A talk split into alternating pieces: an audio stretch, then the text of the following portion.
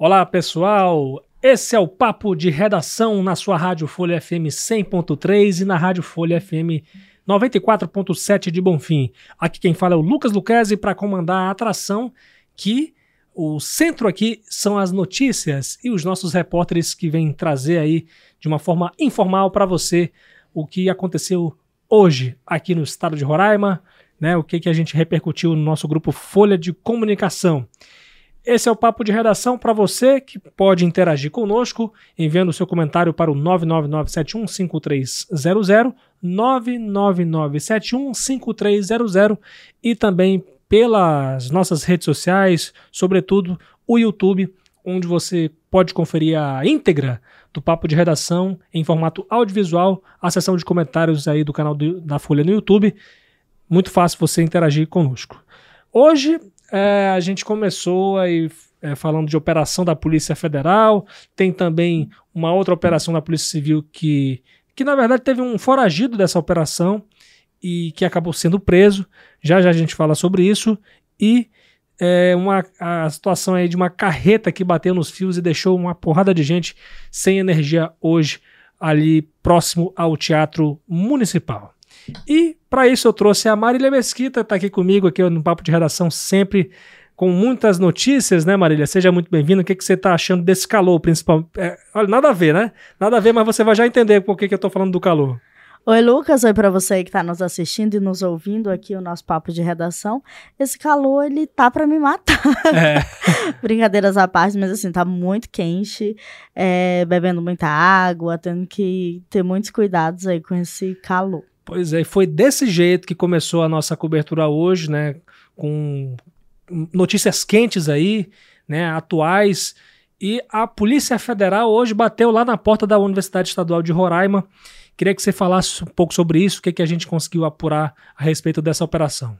Isso, hoje o dia, né, já começou, além do calor, com essa operação aí da PF, que é a Operação Árpia, que ela é para investigar uma suposta corrupção na Universidade Estadual aqui do estado, envolvendo a instituição e a contratação de uma empresa de engenharia vencedora de uma licitação no valor aí de 16 milhões. Então, hoje pela manhã a PF estava lá na, na UE. E essa, a corporação, ela cumpriu dois mandados de busca e apreensão, é, que foram expedidos aí pela vara de entorpecentes e organizações criminosas, que vem desencade foi desencadeada pela PF. Pois é, inclusive isso é uma continuação, a operação de hoje foi uma continuação daquela outra ação realizada pela Polícia Federal, que conseguiu encontrar aí dinheiros é, empacotados em sacos de lixo, né? né Isso, né, 3 milhões. Então, essa aqui é a quinta fase dessa operação, que aí é um desdobramento dessa operação aí, onde foram encontrados 3 milhões um saco de lixo. E nessa operação de hoje, teve também é, a, a, apreensão de alguma coisa, né? Teve, teve mandado de busca e, e apreensão, né? Mas o que, que a Polícia Federal conseguiu recolher e que a gente conseguiu apurar? Pelo que a gente. Uma equipe nossa, ela esteve lá na, na UE hoje pela manhã, ficaram lá é, acompanhando toda a movimentação e pelo que foi visto pela nossa equipe, a polícia apreendeu aí computadores, alguns documentos que serão aí avaliados pela PF. Pois é, são é, geralmente a Polícia Federal ela faz essas, essas operações porque é uma forma de meio que surpreender as pessoas, os investigados e aí conseguir é, é, colher elementos de prova que vão sustentar uma investigação. Então, isso, desde que haja uma, uma autorização judicial, a polícia, seja a polícia civil, seja a polícia militar, ela costuma fazer esse tipo de operações. A Universidade Estadual de Roraima se pronunciou sobre isso, né? Isso, ela emitiu uma nota e tem uma notinha aqui que fala o seguinte: é, a assessoria de comunicação da Universidade Estadual de Roraima informa que a Polícia Federal cumpriu dois mandados de mandado judicial de busca e apreensão de documentos e arquivos eletrônicos em setores administrativos da instituição conforme divulgado pela imprensa. Esclarece que no dia 22 de agosto, a instituição espontaneamente encaminhou ofício à superintendência da APF no sentido de esclarecer ou sanar dúvidas, disponibilizando-se a comparecer e a fornecer documentos necessários no sentido de elucidar quaisquer questionamentos. A UE reforça o interesse em colaborar no que for necessário para que todos os fatos sejam esclarecidos no intuito de resguardar o interesse público.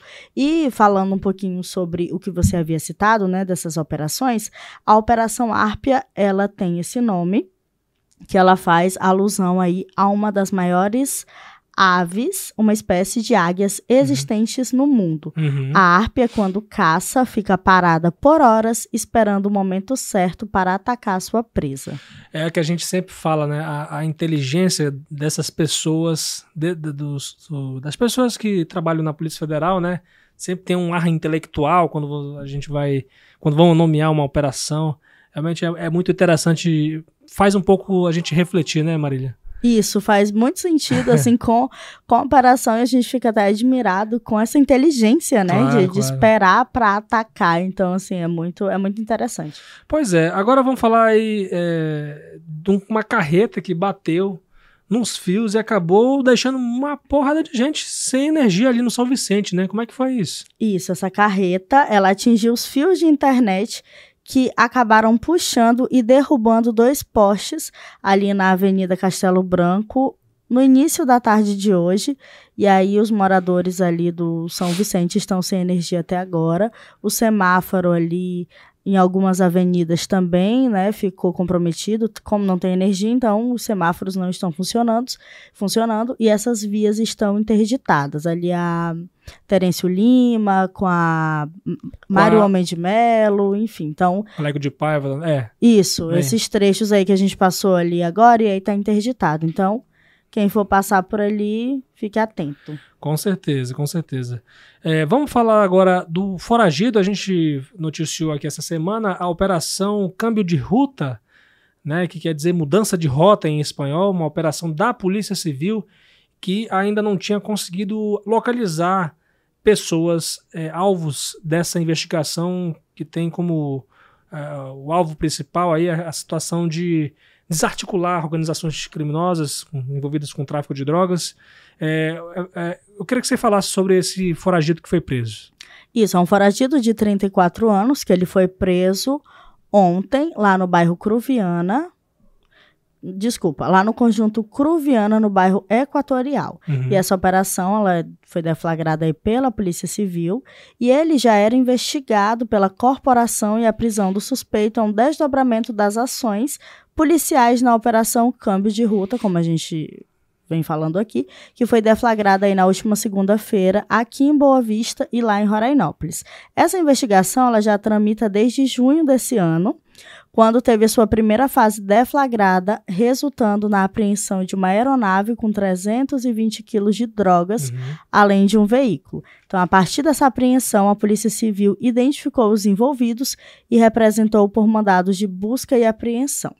De acordo com o delegado responsável pela essa investigação, há várias diligências em andamento ainda. Uhum. E o investigado ele teve a sua prisão formalizada na DRE, que é a Delegacia de Repressão a Entorpecentes, e será apresentado hoje na audiência de custódia. Muito bem, Marília, com muitas informações de cobertura policial, agradecer aí a sua participação mais uma vez aqui no nosso papo de redação. Muitas operações, muitas é, prisões. E muito então, trabalho pra gente noticiar também. Muito calor, então assim, o trabalho aqui não para. Com certeza. Obrigadão, Marília, até a próxima. Tchau, Lucas, até a próxima. Olha, gente, o pessoal que tá aí querendo uma vaga no ensino superior, fique atento porque as inscrições para o vestibular 2024 da Universidade Estadual de Roraima, a UE, terminam hoje são 520, e 510 vagas distribuídas entre 17 cursos que são ofertados em Boa Vista e Rorainópolis. A taxa de inscrição custa 100 reais e as aulas estão previstas para iniciar no primeiro semestre do ano que vem. Segundo o edital do vestibular, para garantir a participação nesse processo seletivo, o candidato deve pagar a taxa de inscrição até 14 de setembro e as vagas estão divididas, divididas em ampla concorrência para alunos que cursaram o ensino médio integralmente em escolas públicas de qualquer lugar do país e para pessoas com deficiência. A prova será aplicada no dia 29 de outubro, das 9 da manhã às 2 da tarde, com 72 questões objetivas e redação. E no ato da inscrição, o candidato deverá escolher o idioma para as questões de segunda língua. O resultado final do vestibular 2024 da UE será divulgado em 20 de dezembro no site da instituição e você pega aí o seu bloco de notas no seu celular ou mesmo um papelzinho, uma caneta, anota aí, o site é uer, uer.edu.br. Eu vou soletrar cada letra para você anotar bem. uer.edu.br edu.br.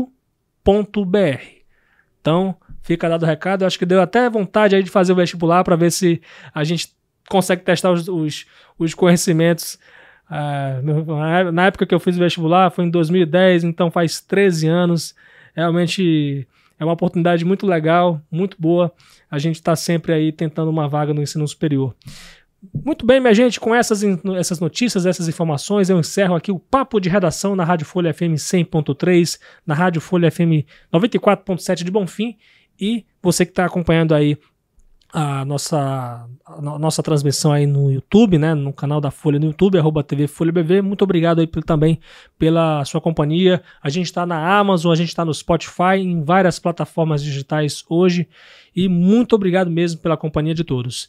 Quero agradecer aqui o apoio técnico de Rio Ferreira, John Hudson, Aduan Figueiredo, a edição de Fabiano Lopes. E aqui quem fala é o Lucas Luquezzi que você, se você quiser falar comigo, é só enviar um direct aí para o arroba lucasluquezzi, L-U-C-K-E-Z-I-E, no meu Instagram, onde você pode sugerir a sua matéria, a, a, sua entrevista, né? Se você tiver algum assunto interessante, você pode falar comigo diretamente. E tem as redes sociais da Folha, arroba FolhaBV, no Instagram, no Facebook e no Twitter. Muito obrigado, minha gente. Até amanhã, se Deus quiser.